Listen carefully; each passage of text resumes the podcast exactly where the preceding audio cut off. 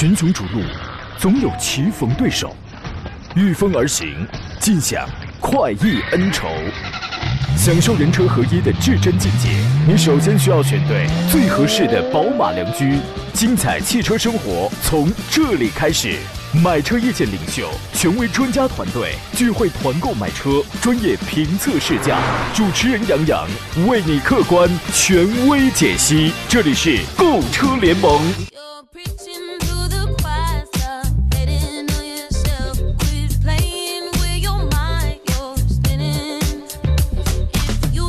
来，诸位，欢迎在周三的上午时间如约收听山东交通广播。此刻开始全省直播的购车联盟节目，我是杨洋，依旧在济南啊，问候全省的汽车朋友。今天是腊八啊，今天喝这个腊八粥了吗？预示一年五谷丰登，身体康泰。有时候呢，确实是需要一点仪式感啊。这个日子还说明距离年越来越近了啊。今年呢，由于需要继续防控疫情，这个春节呢，依然需要我们每一个人提前计划，严格注意，全力配合。今天呢，请答各位在选车还有买车这个方向上的一些提问。直播间联络热线已经开通了，号码分别是零五三幺八二九二六零六零或零五三幺八二九二七零七零。您可以任选其一，直抒胸臆，聊聊个通透。另外呢，还可以有一些网络互动方式啊，您可以在山东交通广播的微信公众号当中找到相应的菜单栏，收听收看我此刻的音视频的双直播啊，可以发送你的这个选车、买车、挑车的问题，我们做专业深度的探讨。另外呢，您还可以通过杨洋侃车的微信公众号，然后在节目上、节目以外的时间都可以给我留言，给他发送进群两个字，可以可以添加。到我的粉丝群里面来认识更多的朋友，然后在抖音、在快手平台呢，您可以搜索“杨洋侃车”，我会不定时的开直播，看一看我们最近讲了一些什么样的内容，拍了一些什么样的这个解答了一些问题，欢迎各位关注啊！今天呢，与我共同来解答这位选车买车问题的是来自北京少卿奥迪的总监少卿老师，你好，邵老师。杨洋好，听众朋友大家好，邵老师，我们这个家庭条件啊是比较有限的啊，这个腊八粥里呢尽是五谷，像您啊家境优渥啊，想必里边都是蟹爪。是也不是，嗯，全是什么蟹爪？有有钱人吃的这都不是吃这个是吧？吃的要更好一些是吧？螃蟹腿是吧？您说的是？哎呀，您说的真不文雅，没有艺术含量，你说吧？蟹爪，你螃蟹爪，你这是是吧？鲜明对比。没有没有。呃，我们最多的也就能吃点蟹壳，今年这生意可不太好啊。哦，腊八粥里全是蟹壳，这蟹壳呢必须都得是新鲜的。我跟你说，你要是蟹爪的话，那个粥端上来必须得是新鲜的。那个蟹爪关键在粥里还能挠，你知道吗？今天得吃点好的啊！今天大家都吃点好的，有一个好的寓意啊。这个忙碌了一年了，距离新年新春越来越近了，我觉得是时候好好犒劳一下自己这一年的辛劳啊。给诸位留出酝酿具体提问的时间，我们先说一下奥迪减产的一个最新消息。日前在接受英国金融时报采访的时候呢，奥迪首席执执行官马库斯·杜兹曼，呃，表示说呢，由于汽车芯片短缺，大众集团的生产进度已经被严重拖慢了。目前呢，仅奥迪就有一万多名工人被迫停工，呃，第一个季度的产量也将被控制在一万台之内。那么，早在二零二零年十二月呢，大众集团就曾经发表过声明，说由于受到芯片供应危机的影响，呃，二零二一年一季度呢，在欧洲、北美还有还有中国的工厂预计将减产十万台车。在这个杜兹曼看来呢，说这种危机呢只是暂时性的，预计二零二一年全年大众集团的整体产量不会受到影响，奥迪等品牌将在下半年增加产量来弥补一季度的亏空啊，奇货可居。洛阳纸贵啊，这个这个事儿其实由来已经有好几个月了。之前咱们说到过，这个芯片不够呢，主要是一些半导体的行业，他没有想到，他没有想到二零二零的这个在后半程的中国的车市复苏的，好让让热线的朋友等我一分钟，他没想到他复苏的这么的快，所以由于半导体行业对于芯片的这个预估，它降低了产能了，所以才导致了，其实不光是汽车，很多行业它都会受一些影响啊。对于这个事儿，您是怎么看的，邵老师？对呀，目前看从国外国外的形势来看的话，我觉得这个影响肯定不是暂时的，我估计会断断续续。嗯，反正短期之内呢，即便这些半导体产业的这个公司，然后再重新再恢复产能、移动产能的话，短期之内，反正几个月时间之内，这个恐怕是很难。很难供得上，很难供得上啊！这个整个汽车行业呢，受到芯片影响的不只是大众啊。一月初的时候啊，大陆啊、法雷奥啊、博世这样的供应商曾经就发表过声明，说这个芯片供应呈现明显减少的趋势。福特呢也宣布过，由于芯片短缺，会从一月十八号到二月十九号期间，呃，关闭在德国的萨尔路易的这个工厂。啊，原因这个也都说了，因为因为它是这样，车用芯片订单啊，因为芯片它它不是口罩，它是没办法在短期之内迅速扩展市场规模的。它的订单通常需要至少是三个月才能交付，而且你还不能转移产能，所以芯片短缺的问题呢，有可能在短期之内。暂时来讲可能会难以解决啊，各位知道这个事儿就好了。那么要关注一下这个市场的这个行情，包括车源的行情，包括这个价格的行情。那你知道它可能会出现一些波动，原因在哪儿就可以了啊。我们来接通热线上等候的这位朋友的电话。你好，你好，电话接通了，您请讲。就是我现在是买辆车哈，我就现在昨天我就是看了那个。奔驰的 GRC 和那个宝马 X3，想问一下这两款车的话，哪款比较好一些？是谁开？我开。是您开是吧？对对对。是您开的话，GLC 漂亮，但是这个车毛病挺多的，你有了解吗？嗯，不了解，所以说再问一下嘛。呃，这个很好了解啊，这个非常好了解。刹车的异响，这个是很严重的。排气管有的朋友也遇到了异响，之前有的人还遇到过避震器断裂跟爆胎。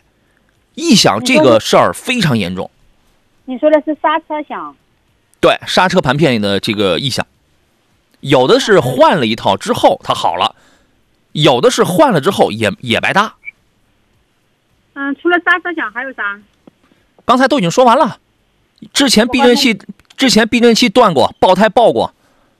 我我我们还有一位听众投诉的是他的排气管呃排气管的这个后半段一直就是有共振有这个异响，然后奔驰厂家也那个不给解决，说是正常情况，这些都是有人遇到的。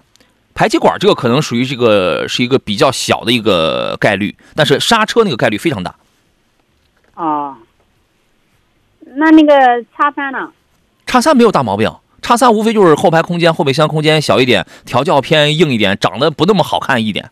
长得你感觉两没有两块十二点三英寸的大连屏，长看上去不那么豪华，但它没问题啊，它没毛病。邵老师觉得呢？请你你听一下邵老师的意见。行，好的。这两款车要比起来的话，还真是像现在宝马叉三，就是从售后这一块爆出的问题还是比较少的。呃，GLC 的问题呢可能略多一些。呃，从价格来说的话，这个我觉得宝马呃还是性价比会高一些吧。虽然说涨的是。比起 GLC 稍微差点儿，但我觉得比 GLC 省事儿省心。对，我记得今年好像是叉三、叉五，叉五是要这个国 要这个国产，叉三好像今年会有一个改款吧？啊，呃，现在现在卖的已经是二零二一款了。呃，今年可能他会他会继续做一个小改，小改款。对对对，嗯，女士你说。就是说这两款车的话，要是嗯，就是叉三买叉三那个性价比比较高一点，是吧？对，稳定性性价比要高一些。嗯，嗯嗯。还有别的吗？车况这份。那他那个那个宝马叉三那个价格是多少呀？前你现在你需要问店里边，前段时间二五 i 办完正好是四十万。你现在你需要你要问一下价格，因为宝马的一贯套路是春节之前它的价格政策它是回收的。嗯。那你们那边能帮忙那个选车或拿车吗？或者您自您自个儿先去买。你说我们给你帮忙，是我们是义务奉献，这个举手之劳。但是您自个儿你得先去谈去。最后一哆嗦了，最后一锤子了，需要我们帮什么忙？然后你来你来找我们。但前期工作必须您自己得去做去。我昨天去看了哈，嗯，他们那个叉三的报价，那个叉三的报价是中配的是。四十万零七千，好像是是二八是吧？是二八还是二五？二八，二八。嗯，然后呢？嗯，就是说我，所以说我这也不知道它最低价是多少嘛。您是在哪个店里边看的？你哪个城市啊？四 S 店，临沂的。临沂四 S 店，临沂的宝马贵啊，临沂的宝马贵啊。哎，临临沂临沂新开了一个一个一个店，他们老总还是我朋友，叫什么叫汇宝行？是有这个名字吗？没听过呢，是叫汇什么东西吗？他们那个老总之前是从这个这边过去的。你你你对比一下，临沂至少有三家宝马店吧？你多你你先你先对比一下，这个前期工作没人替你干，别人也没空，您自己先去做。最终确定要在哪家店里买了，完了之后你来问我们一呃那个问我们一嘴，我们要熟，我们帮你打个招呼。那哪里比较便宜一点买的话？哎呀，大姐，就是。你你你不说临沂，你不说临沂贵吗？哪里买比较便宜？那你就问问济南，你问问济南有三有济南有四家，哎，三家还是四家？三家，四家，四家。济南有四家宝马店，你也可以问问那个济南。啊，那我问完了之后找你们怎么找？你现在不就找到我们了吗？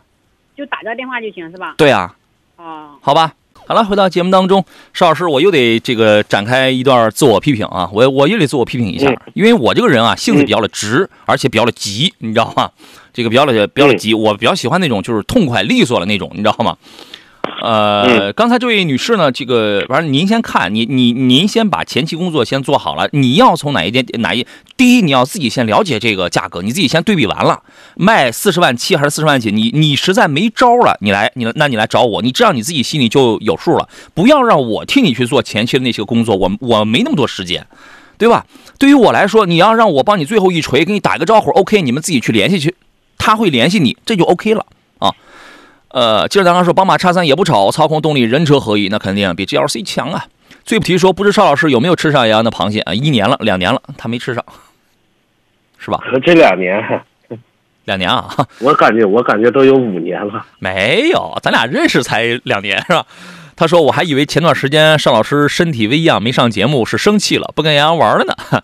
也有这个原因，是吧？也有这种。想法，哎。平安师傅说过了腊八就是年了啊！哎，他的留言被别人的给这个顶掉了啊！大概是祝大家新年快乐一类的，谢谢您，谢谢啊！金葫芦的问题是杨老师你好，凯迪拉克的 CT 五，呃，别克君威 2.0T，君威的 2.0T 这两个车该怎么来选？我觉得是这样，如果你预算有限的话呢，咱们买一个君威。但是君威主销排量是 1.5T，2.0T 也有买的，但是这个销量要更低一些。君君威的 GS 2.0T 这个买的要多一点啊。CT5 呢，第一级别上比君威要更高，第二呢，纵置后驱更好玩更豪华，级别更高，更好玩啊。所以说你这个你就瞄着你的方向去，咱们兜里有多少钱是吧？咱们追求的是啥，然后你去挑就好了啊。这两个车其实放在一起比，还是有一些差距的，是吧，邵老师？当然了，要是买车的预算我觉得充足的话，那肯定买凯迪拉克，看着档次就高。嗯，洋洋说的好玩呢，那肯定是必须的，尤其下雪天那相当好玩呢，想转多少圈转 多少圈。呃，这倒也是啊，这倒也是啊，反正这个因为它后驱车嘛，你这个没有办法。嗯，那剩下的问题您就自个儿挑了吧。其实这个问题放在谁身上，谁都有点得犯琢磨，是吧？一年到头，有的时候不一定能下雪，但是你碰上一回这个东西，可能你就得打车，你就得谨慎。嗯，对，对吧？对，看着天气预报就行，就不出去了呗。哎，看着天气预报吧，要么就趁着下雪这几天，咱们就打打车，或者咱们换一台车开。但是从这个产品力上去讲的话，君威比不了 CT 五啊。我昨天看了一个新闻啊，嗯，你讲。其实的的，其实我是有一些开玩笑的，就是说，其实下雪天、冰雪路面、湿滑路面，前驱其实也够呛。嗯，就是因为我们的轮胎大多都是公路胎，在这种湿滑路面是抓地力是很弱的。嗯，所以，呃，这个呢，前驱和后驱，我觉得没有必要把它作为一个选车的必备的一个依据吧。对，前段时间下那场雪啊，然后又给我一个新的感悟，就是什么呢？这个，假如我开我们开的是一台后驱车的话，就是你要换雪地胎，成本有点高，你要缠防滑链你这玩意儿这个这个还挺费劲。咱们打车行吗？咱们坐公交行吗？是吧？就那几天过去了也就没事儿。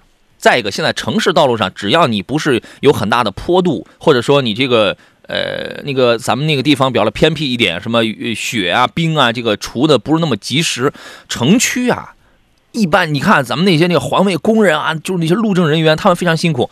一下雪，凌晨一两点、两三点，这个人就就就就就开始给你做这个打前站了啊。所以说还还是可以的，还是。啊，呃，孝心天下问的是 A 四的时尚动感跟亚洲龙的两点五的尊贵该怎么来选啊？这两个就是看似价格是比较接近的，差不多，但是定位啊、侧重点啊、品牌啊，其实有很多地方也不太一样啊。邵老师怎么来分析这两台车子呢？呃，一个说的一个是什么车型？呃，奥迪 A 四 L 的时尚动感，四零的动感，还有一个呃一汽丰田亚洲龙的两点五升的尊贵，那个 Touring 那个 Touring 尊贵版啊，两点五升的那个。亚洲龙和 A 四，那这俩其实价格是差不多的，差不哎，差不多。呃，但这俩车我觉得是这样，如果说您的工作呢，要是偏一些，就比如说商务的话，我觉得 A 四现在虽然说比起 A 六的话是小一个级别，但是奥迪 A 四依然是它是适合商务使用的。哦，而且现在的空间呢都是进行加长了以后，档次上我觉得比亚洲龙的档次要略高那么一点。嗯，亚洲龙呢，我觉得更适合的是家用，嗯时尚的外观，然后也能算得上是皮实耐用，嗯，适合家用。作为一个尊贵版、一个高配的亚洲龙的话，配置一定比一个低配的 A 四强，这个毫无疑问的。这个就好比咱们到比亚迪店里，你看你问问他有没有二十万的比亚迪 F 零，但凡有的话，那个配置一定比奔比奔驰 S 还厉害，一定是这样的，好吧？但是呢，这两个车确实在这个，呃，一是底盘调教这块儿，你只要一开，你就能感觉出来，亚洲龙的这个底盘还是比不了 A 四的底盘跟那个悬架系统，这个还是比不了的。然后呢，品牌啊这块儿，我觉得呃，你可以，你这那么你到底你在乎的是啥？比如比如说你是一个中年人士，我想选一个以商用为主的、使用经济的、尽量奢华舒适的，那你可能那你只能选亚洲龙了。但是你如果是个年轻人，那么我要兼顾一些品牌的东西，我要操控。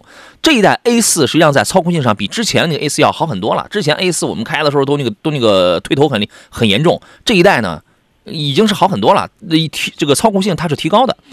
然后呢，这个品牌操控性这块儿，对吧？虽然配置你因为你看了这个版本嘛，你因为你看了这个版本不是配置它就不是很高，好吧？还有朋友说，说到天气呢，我有一个小建议给本田、丰田啊，在测试机油问题的时候，可以去南非测试，这样数据就完美了。去啥南非呀？现在这个天气暖和了，逐渐暖和了，本田的这个机油问题，我估计也显现了不会那么的明显了，应该也不会那么的明显了。呃，古离的问题是杨老师能聊聊最近很火的比亚迪秦的超级插混吗？超级插混那是超级插混是吧？呃，叫这个 DM。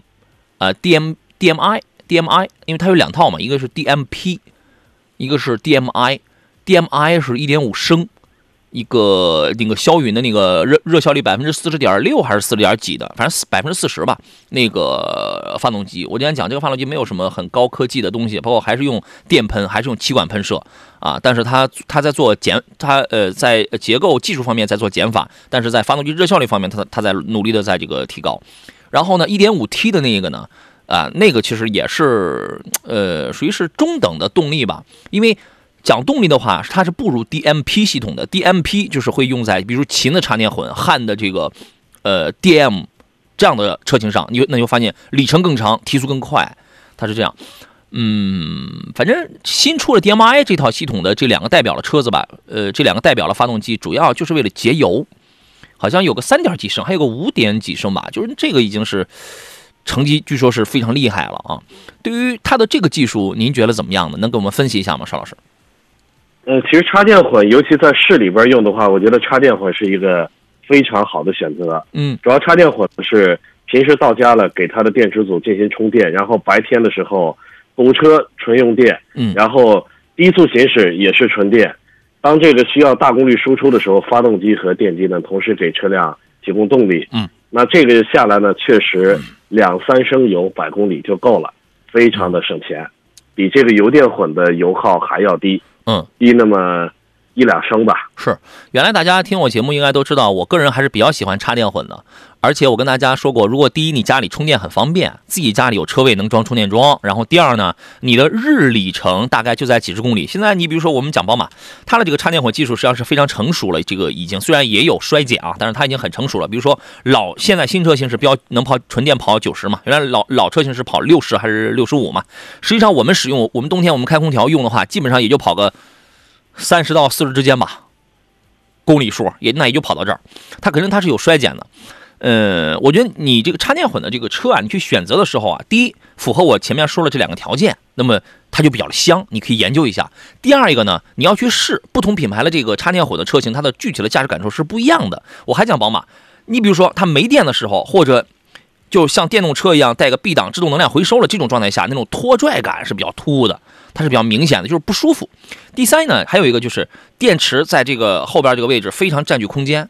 然后会导致什么后备箱的空间啊，什么会非常的小，所以说这些细节你都要观察得到。但是插电混真的是一个混动吧，它是一个目前来讲一个很好的过渡，一个很好的跳板啊。明天会更好说，途昂 CT 六跟 S 九零，你这仨车放在一块儿，这个是啥意思？日后的使用成本哪个低？从各个方面说一下。使用成本我估摸着途昂应该能低一点吧。那必须低呀，途昂这个价位在这儿摆着呢。哦，反正品牌是吧？品牌在这摆着，这个工时费啊、配件也不可能太贵是吧？对。然后我们还可以从其他是什么角度，咱们分析一下。呃，途昂 CT 六，哎，还有沃尔沃的，哎，凯迪拉克 CT 六，还有沃尔沃的 S 九零。CT 六它是轿车呀，哎，九零也是轿车嘛，嗯，啊，呃，那个途，但是途昂它是 SUV 啊，啊，对，呃，这仨车要做选择的话，我觉得第一是，呃，性价比最高的肯定是途昂，包括后期的维修保养的费用也会低，途昂的壳子也够大，空间也够大，呃，首选是途昂，要图性价比的话，其次是 CT 六，应该成本最高的应该这里边得数。S 九零吧，就指的是维修啊、配件啊这方面的这个成本是吧？对，这个沃尔沃的维修成本还是非常高的。嗯，我觉得就是别看车不贵，是呃对，买的便宜嘛，买的便宜是吧？我觉得还是那个观点，首先您确定一下车型，车型的确定啊，就是根据自己的最看重的一些特点。你比如说，你那两个都是一个中大型的豪华轿车。对吧？然后你那个是个 SUV，SUV 它的好处就是坐姿比较高，视野比较好，底盘的这个高度能达到。然后呢，后备箱比较大，开口大。然后呢，座椅铺平之后，这个容积是任何是那两个任何一台轿车的五百升的这个后备箱比不了的。途昂铺平之后一千六百多升，所以说这是就是你就。呃呃，途昂，哎，途途昂可不止一千六啊，就是这是一个最根本的一个区别。然后那两个轿车呢，啊，我觉得除了维修配件保养这块的费用，S 九零要高一点的话，其实我还挺喜欢这台车的。呃，还有一条就是它那个中控太丑，中控太丑。我喜欢它呢，主要是因为第一是做工挺好，很环保，很有质感啊。然后第二呢，配置挺好，嗯，舒适性挺棒。这是我喜欢它的一点啊，反正，呃，那两个轿车吧，跟你根据你的年龄段，你是喜欢更豪华感、科技感强一点了，还是喜欢质感强一点了？我觉得你去选择就好了啊。然后呢，他说不考虑车型，主要考虑日后的使用成本、维修保养还有油耗。那你考虑成本的话，相对而言你就买途昂就好了。你如果买车只看成本的话，那你就买途昂就好了。好吧，小汤圆说：“主持人好，最近朋友呢想买一台路虎揽胜星脉 P 五零 S 啊，P 五零 S 现在是五十呃 P 二五零 S 现在是五十万那个是吧？担心后期小毛病，同级别车还有什么别的推荐？星脉之前负面口碑挺多的，异响、共振什么滋滋电流声，一个是 P 四百一，一个就是 P 二五零啊，口碑一般啊，这个这个车您看好吗？”呃，从价格来看的话，新迈的价格现在尽管就是优惠个七万块钱左右，嗯，七八万，嗯，那价格我觉得依然不低，毕竟它是一款中型的 SUV，嗯，价格不低。然后确实小问题呢，这个大家也不会说，呃，空穴来风，确实小小问题会偏多。对，当时人都有人扯横幅到上海总部去维权去嘛，当时就有这台车子。群雄逐鹿。总有棋逢对手，御风而行，尽享快意恩仇，享受人车合一的至臻境界。你首先需要选对最合适的宝马良驹，精彩汽车生活从这里开始。买车意见领袖，权威专家团队聚会团购买车，专业评测试驾，主持人杨洋为你客观权威解析。这里是购车联盟。来，这位，十一点三十一分，我们继续回到节目当中。现在广告要稍微短一点啊，这个对于节目来讲还是比较舒服啊。呃，回来半个小时之后呢，各位可以继续。当然，我们老板听到说这话的时候，他可能心里他会不舒服哈。这个我们继续回到节目当中，大家遇到了选车还有买车的问题，可以跟我们来进行探讨啊。直播热线呢是零五三幺八二九二六零六零或八二九二七零七零。另外，您还可以给我发微信，您可以在山东交通广播的微信公众号当中，或者是在杨洋侃车的微信平台上，现在都可以来进行留言。节目以外，通过号一个跟我联系，给他发送进去两个字儿，添加我的粉丝群啊。左上宾呢是来自北京少卿奥迪的总监邵青老师，你好，邵老师。杨洋好，听众朋友大家好。咱们接着聊这个刚才问新迈的这位朋友的问题啊。新迈这个车呢，我建议还是慎重一下。当然，这个车很漂亮，曾经被誉为叫最、叫最美路虎是吧？很漂亮啊。是你了解一下，看这个车呢，反正小毛病确实是要多一些。你看你能不能接受吧？这个东西就跟我娶媳妇儿是一样的呀。我知道她任性，我知道她公主病是吧？我知道她有各种小毛病，但是她长得漂亮。你这东西上哪说理去啊？我就喜欢它，你这是吧？各有所爱啊。然后呢，同价位的，同价位同样是五十六十万的，这个还有什么别的推荐吗？同价位，一个是新迈，呃，中型 SUV。其实这个中型的，我觉得像叉三，它也算是中型 SUV。哦，能拿一个很高的配置，这样是吧？对，叉三就买一个非常高的配置，因为新迈大概呃五十万左右优惠完了，也得半期也得落地，也得小五十。嗯嗯。其实买其他的能买一个配置相当高的。对，如果说你想选个稍微大一点的话，我想到有三个车子啊，一个是长安林肯的一个飞行家，不是航海家，是飞行家，三点零 T 六缸的那个飞行家。你觉得这个牌子怎么样？比比得了，比不了路虎啊，是吧？对得了，对吧？对得了。我就跟这位这位听众讲，就是你琢磨琢磨啊，可能你心中有那个品牌的情节。第二个就是你可以买途锐啊，途锐。这个五十万现在咱们也能办，原来也能办途乐是吧？但是途乐呢，我不知道现在是啥情况了啊！现在都一月一号之后了，天津港还加价吗？前段时间都加到六十起，那个就有点那个。沃尔沃的 x C 九零，这个咱们也能买，对吧？你觉得这几个牌子怎么样？比你刚才那个路虎是吧？你可以比较一下啊。我们来接通热线上等候的下一位朋友，你好，电话接通了，请讲。你好，你好，你好，欢迎您。你好，您别客气。我我想让让让让你们专家和老师给评价一下那个汉兰达和那个嗯斯巴鲁傲虎，嗯，这两款车，咱不考虑那个呃保值，嗯，就考就就考虑那个呃操控性啊、可靠性、安全性。操控性、可靠性与安全性，我跟你讲，我刚刚在雪地上刚玩过斯巴鲁，我觉得它的操控跟安全性非常棒。这因为它这个四驱啊是能够提供安全保障的啊啊，这个事儿咱们待会儿咱们再讲。在不在乎你保保值怎么不考虑了？但是在不在乎这个使用成本这块儿啊？使用成本也你也介绍一下吧。啊，是吧？好，我我觉得这两个车啊，在保值啊，在这个使用成本啊，包括这个技术含量、操控性这些方面差别还是真的是挺大的，包括配置跟舒适功能性啊。邵老师先发表一下您的意见吧。我觉得这俩车呢。斯巴斯巴鲁傲虎还是更偏向于这个性能的，它的操控性能包括动力呢，还是真是不错。像这个汉兰达呢，我觉得更它更占优势的是实用和空间，再一个就是大家的认可度高，相对的车身车型保值，嗯，保值更好一些。但是你如果想要这个真正技术好的、操控好的、四驱技术更好的，汉兰达跟傲虎不在一个级别上。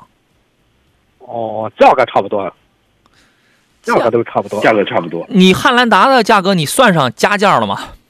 哦，对，没算加价啊，对呀，算加价的，你还得算加价呢，是吧？哦，没准价格还能高一点呢。反正售后这块儿、维修保养这块儿，确实是斯巴鲁要要更贵一些，这个要更贵。哦，嗯，哦，它它它它那个发动机水平水平对置发动机，嗯嗯，没没没什么问题吧？哇塞，这个何止是没有问题啊，这个是一个很高明的东西。原来有人说水平对置发动机这个，呃，不耐磨损怎么样？后来人家好多年前就是改用什么，那个叫什么东西，镀镀镀锌还是什么东西，就是那种抗磨损材料。那保时捷都用水平对置发动机。哦哦哦哦，现在它就是三十报价了三十三十万多一点。嗯，它这个车有没有优惠？现在斯巴鲁的优惠很少，因为斯巴鲁啊，它不走量。呃，大概二零二零年，我们上次这个我们几个朋友在一块开了个玩笑，就是说经过大家一年的不断努力，斯巴鲁今年全国的销量又少了好几万台。因为反正这个，因为这个斯巴鲁，它它这个它这个株式会社啊，他这个株式会社是日本人占主导。这个日本人占主导之后啊，他不太在乎营销，因为他把肯你看你看人家人人家丰田。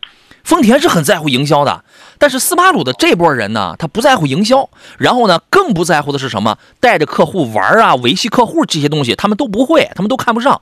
真正带客户玩的是 4S 店哦，他是富士重工的，是吧？啊，对。所以呢，这个车呢，既然销量我也我也不靠它，因为这个丰田系列它这个是吧，人家不靠它。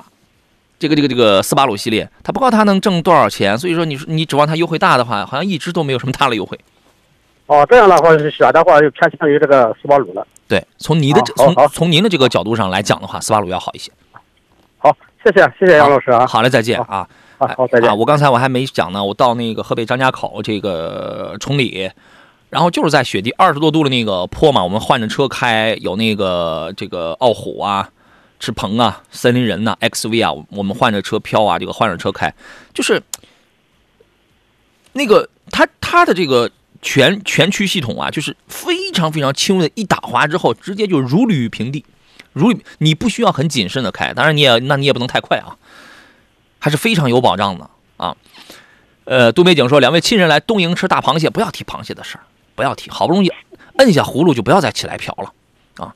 寒江独钓说：“主持人，请专家介绍一下奥德赛这款车，它有什么短板？它有什么短板啊？邵老师？奥德赛确实它是一款家用的非常实用的一款 MPV 车型，是吧？这车呢，我也其实到店里边前前后后至少经经去过三次试驾。哦，我觉得是整体的长板，就说它的是第一是价格不贵，第二是配置还挺高，然后呢。”尤其是它第三排的座椅啊，非常的灵活，可以隐藏到底板下边。嗯，但是它的短板，我进行试驾以后，嗯，我开这车去了趟天津，嗯，去天津的这个机场路上时速一百二的时候，这个车的风噪非常的大，哎，车里边说话明显司机第一排和第三排人说话就听不见了，嗯，这是它的噪音这一块要偏大一些。好像他们这种车都这样，是吧？对，而且还没什么特别好的办法。哎，都差不多，因为你这个是什么车漆薄啊，噪音大呀，这个密封的也这个不是很好啊，就是这种这个难免啊。这个日系车它这个很多不都是这样吗？是吧？呃，但是舒适性还真不错。因为你现在要买的话呢，你只能买一个混动，二点零升一个锐混，呃，二十三万指导价二十三万的一个，二十七万一个，这个配置倒还行。二从二十七万往上的话，这个配置那就比较棒了啊。然后如果年里程比较大。而且市区路况比较多的话，这个混动它就它就它它的优势就会呃差距比较的明显了，对吧？它比这个同排量的这种燃油来讲的话，啊，重点还是舒适。考虑一款家用 MPV 的话，合资我们无怪乎就跳不出那几个选项来嘛，对吧？可能你也可能也不太喜欢选这个国产的啊。刚才我们说到了途锐了，我们说一下，二零二一款的大众途锐有三个新车上市了：二点零 TSI 的锐上版、三点零的三点零 TSI 的锐享版，还有锐尊版。六十二万九千八到八十二万一千八，这是刚一上市就准备要优惠接近十万的这个节奏啊。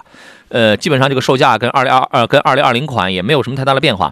呃，提供了十一种车漆是可以选的，然后有十八寸、十九寸、二十寸三种规格，七个样式的轮圈。内饰方面呢，有雅静还有新锐两套内饰风格啊。你一听名字你就知道是卖给什么年龄段的。呃，各包含什么多款座椅啊，还有这个饰板材质装饰。新车呢。有一个很大的一个改良啊，就是其实我挺喜欢这个地方，就是触摸式的方向盘。这个方向盘三三点钟、九点钟那个位置就跟两块碳板一样啊，是吧？比较比较灵敏，哎，轻轻一触到位啊，就是那么个意思。动力方面没有什么太大的变化，二点零 T 呃发动机，还有一个 3.0T 的 V6。呃，传动系统还是配了一个八速自动的变速器。那么差不多还有一个同级别的对手呢，是全新的兰酷。全新兰德酷路泽呢，之前有海外媒体报道声称，在今年的八月份就会正式亮相，换平台了，也肯定是丰田呃丰田的 TNGA 的这个平台。动力上，新车可能还会再提供一个呃混动的混合动力的这么一个系统，保留了现款的一些个设计的元素，比如说前脸的那个四边形的进进气中网。啊，这个就进行了一些优化，但是还是那么个形状，啊，然后呢，TNGA 的架构就必然会导致这台车要减重，减轻车身的重量，啊，这个外媒推测说新车或将会有七座长轴版，还将会有标轴的五座版本，啊，配置方面呢，TNGA 的平台上给你武装上一些主动安全的驾驶的这样的配置，这个不是难点啊。动力方面呢，有传言说新车将采用带有混动系统的 V6 双涡轮增压发动机，还有 3.3T 的涡轮增压柴油发动机，并且不再提供 V8 车型。传动系统方面可能会匹配六速自动变速器，还有这个四驱四驱系统。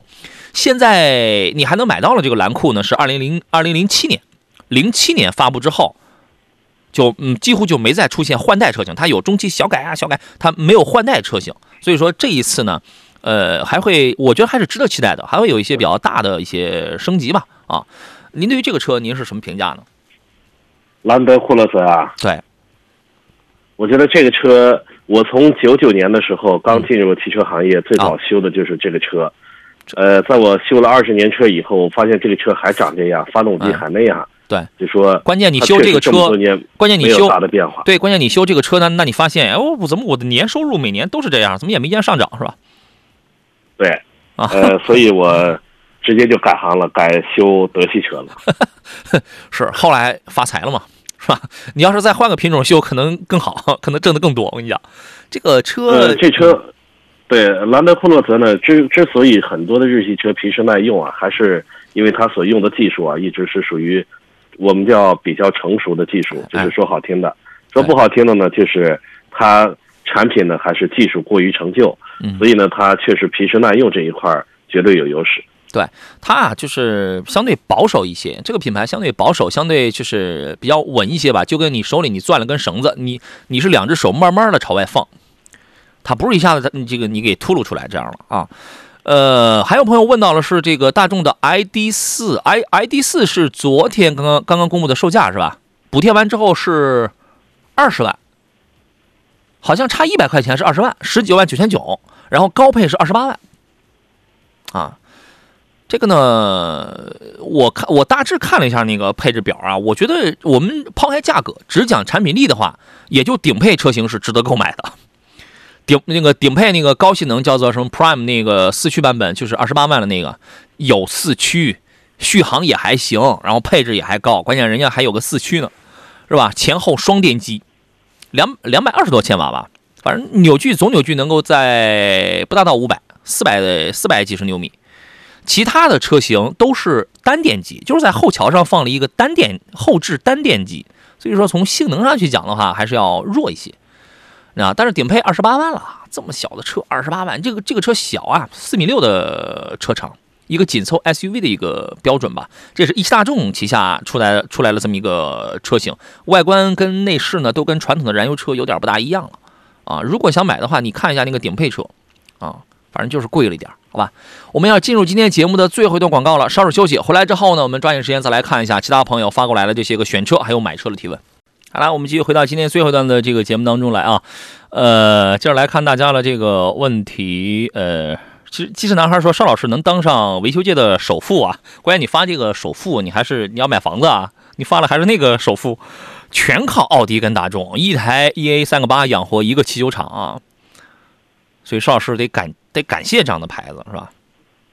嗯，不行，这个这疫情期间日子也不好过，日子也不好过了啊。任任何车呢，因为其实我们说这话不是揶揄说奥迪跟大众的这个问题比较的多啊，其实这个都是节目上这个大家都成年人都能分得清什么是玩笑话。因为邵老师做的是专修，其实他完全他可以修很多的品牌。那么在那个时候你会发现很多品牌其实都是有都是有问题的，但是因为他要做一个高端，他要做一个。圈子，然后就是这种专专专修嘛，不是说这个奥奥迪跟大众的这个问题，我们真是指着这个发家的，不是这么个事儿啊。洪峰的问题是，两位老师，三十万以内的四驱家用 MPV 哪个比较好？三十万以内的还得是四驱的，你等等塞纳吧。但是塞纳，我觉得你三十万是搞不定的。嗯，新款塞纳搞不定，会有四驱，但这个价格肯定搞不定。对，那其他的 MPV 车型本身四驱的就太少了。对呀，咱们总不能想那些这个特别不着调的那种吧？是不是？就是那种销量啊啥的，哪哪也都不着调的，你这种也就不大值得给大家来这个进行推荐了。谁有啊？你这他这样一讲的话，一时半会儿还真想不上来呢。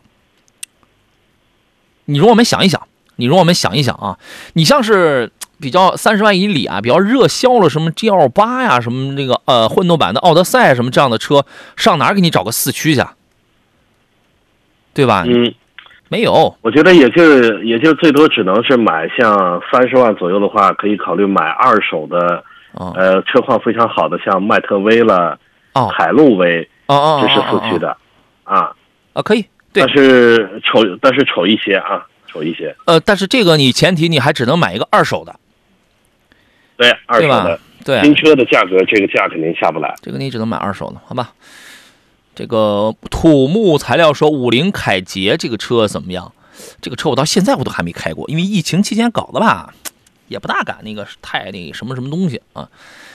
呃，凯捷这台车呢，我个人就是从静态上去讲的话，我个人还还对它还是持肯定态度的。呃，第一售价不贵，你看五菱的车哪有贵的呀？对吧？全部一直、嗯一直都在走这个低价亲民的这个路线。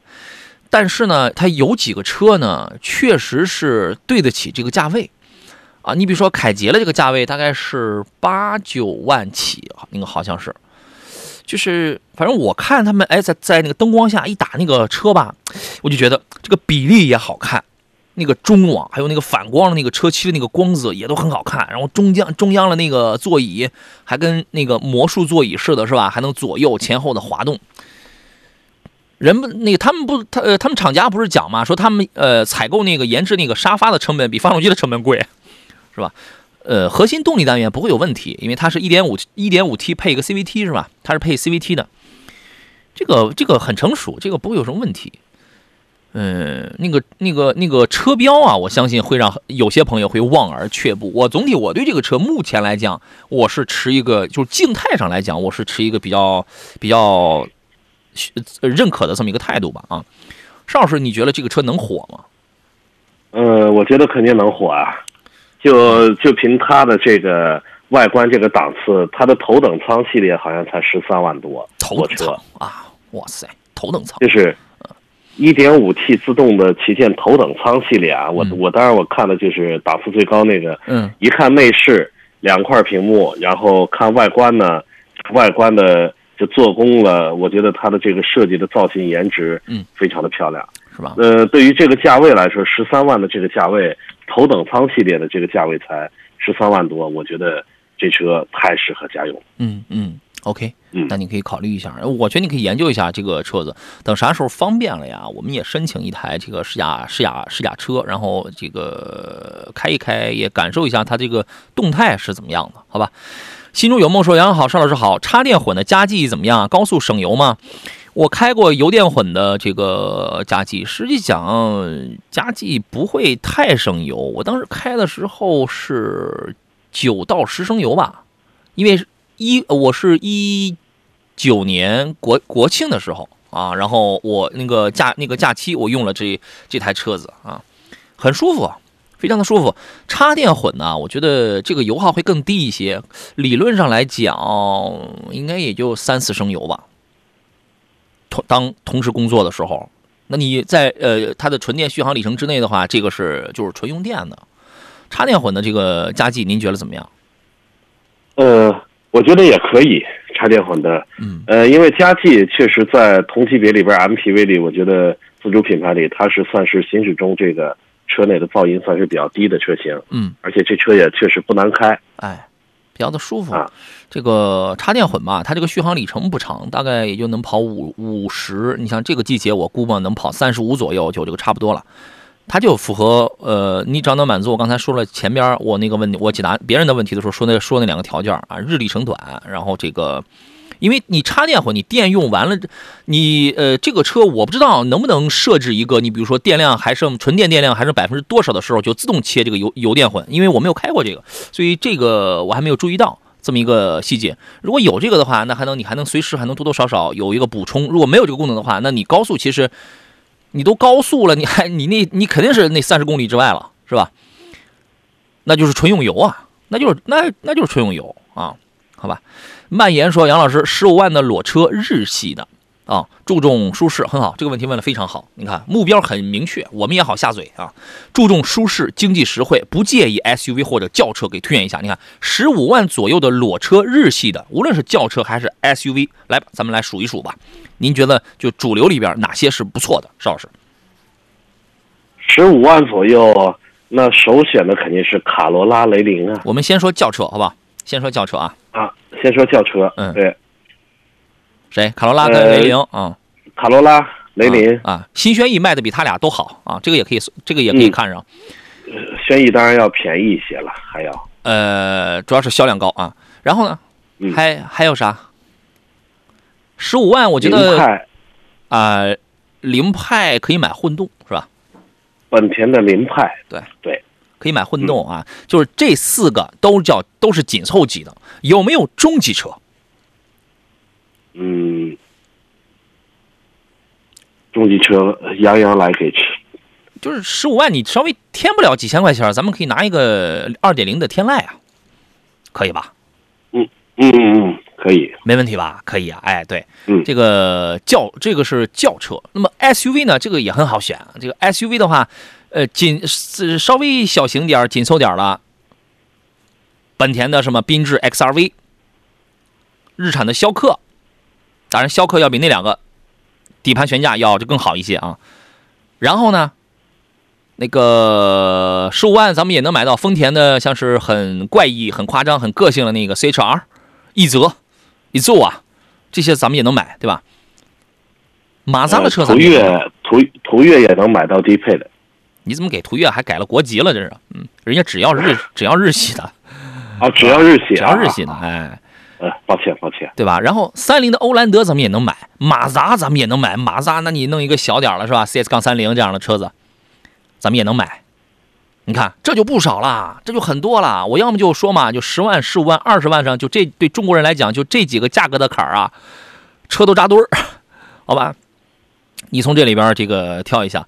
大强说豪越选什么配置比较好？豪越这个车它是总共顶配就是就是十三万，就是合着就是不到十四万吧。我觉得这个车要买，还是要买顶配，因为只有顶配的功能才是最多最齐全的啊。您觉得呢，邵老师？对啊，因为顶配它的价格也也不算太高，十嗯呃十三万多，优惠完了大概不到十四万，嗯嗯，那这个它是旗舰的，我觉得有的时候买自主品牌吧，您只需要这比这个低配的多加一点点，加个一万多块钱，嗯，您享受到的配置啊，那要高出太多太多了。对。然后他还问问，他还问了一个问题：选 AT 变速箱还是选 DCT 变速箱？这个车呢，如果说我去买，我一定是买 DCT。这个不要听这个普通百姓传言的那种，说只要是双离合就不能碰，就这个这个不能买。哎呀，这都是怎么着？都是跟短视频平台的段子手们这个学会的。段子手给你编一个顺口溜，什么能买，什么不能买。好家伙，您这个看见了，您听见了，就把它当成是真谛了，你知道吧？我就我跟你说一个，我跟你说两个点吧。一个呢是 1.8T 豪越确实有配 6AT 版本，这个 6AT 呢，我觉得应该应该也是韩国现代派沃泰的那个变速箱吧？应该，因为原来它虽然收过澳大利亚六档六档的 DSI 的这个变速器，但是呢，那个变速器好像后来从博瑞上就开始换掉了，所以呢，豪越的这个那个六档的 6AT 的变变呃变速器一定跳不出这两个，我觉得更大概率应该是派沃泰。那么呢？那个 DCT 呢，它是一个七速的湿式双离合，这个传递效率在百分之九十七。很抱歉的通知您，这个传递效率以及经济性比那个六 AT 的要好很多，市区油耗百公里能省一升多。那你在不在乎？对吧？而且人家传递效率要更快，好吧？那就这样喽。那你琢磨啊，刮风这天说魏 VV 六二零二一款值得买吗？VV 六这个小车，我我们买它是图一什么呢？就是图它这个漂亮。你有没有看看什么领克零二、领克零六这样的车子？我觉得那个可能要更漂亮点吧。啊，当然说这个车也是可以买，也这样。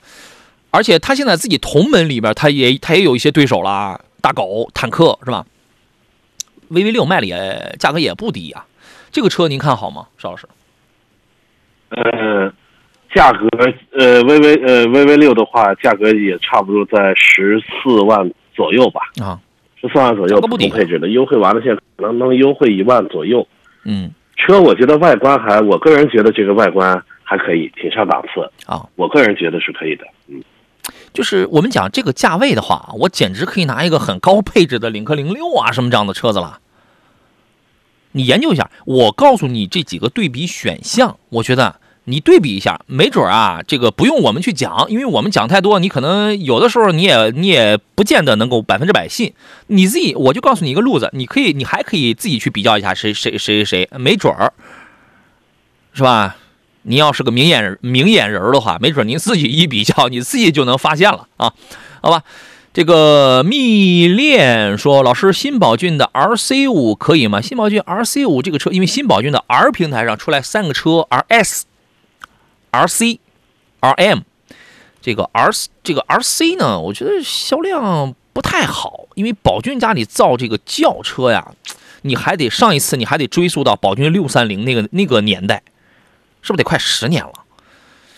我觉得它的轿车不见得会多好卖啊，注重是注定是个小众产品啊。邵老师认为呢？但是它的价格合适啊，它对它价格很便宜，位五万、六万、七万、对八万的是吧？六最高最高配的也就是十万十万多一点儿。可能到。我觉得它有一点五自然一点五自然吸气的，还有一点五 T 的。嗯，呃，我觉得宝骏的品质，就说质量稳定性这一块儿，其实其实还是不错的。哦，因为身边有朋友开嗯，开宝骏的朋友嘛，行。他们对这个车的评价质量评价还不错。好，那邵老师是是认可这台车子的，那您可以看一下啊。今天节目咱们就到这儿了，再次感谢邵青老师，咱们下回见喽。好，下回见。好嘞，拜拜！也感谢电幕前诸位的收听与陪伴。节目以外，您可以通过“杨洋侃车”这四个字，可以找到我的抖音、快手，还有这个喜马拉雅以及微信公众号。我是杨洋，今天是腊八，好好吃点啊！明天中午的十一点，咱们再见。